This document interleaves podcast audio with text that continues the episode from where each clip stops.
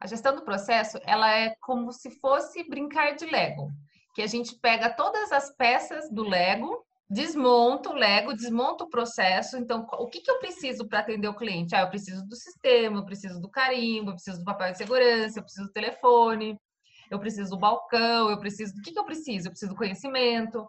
Cada, cada item desse é uma peça de Lego.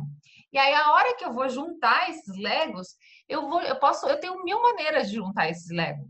Por quê? Até isso é uma coisa interessante. Às vezes o titular fala, Thalita, mas você já tem o processo mapeado de outros cartórios? Me passa eles que eu adapto aqui para o meu cartório. Toda a gestão depende da cabeça do titular, do que, que o titular valoriza. Se um titular ele valoriza as coisas todas digitalizadas, ele vai fazer esse processo de uma forma. Se ele é uma pessoa muito cautelosa, ele vai fazer tudo com um plano B, C, D, E, F, G.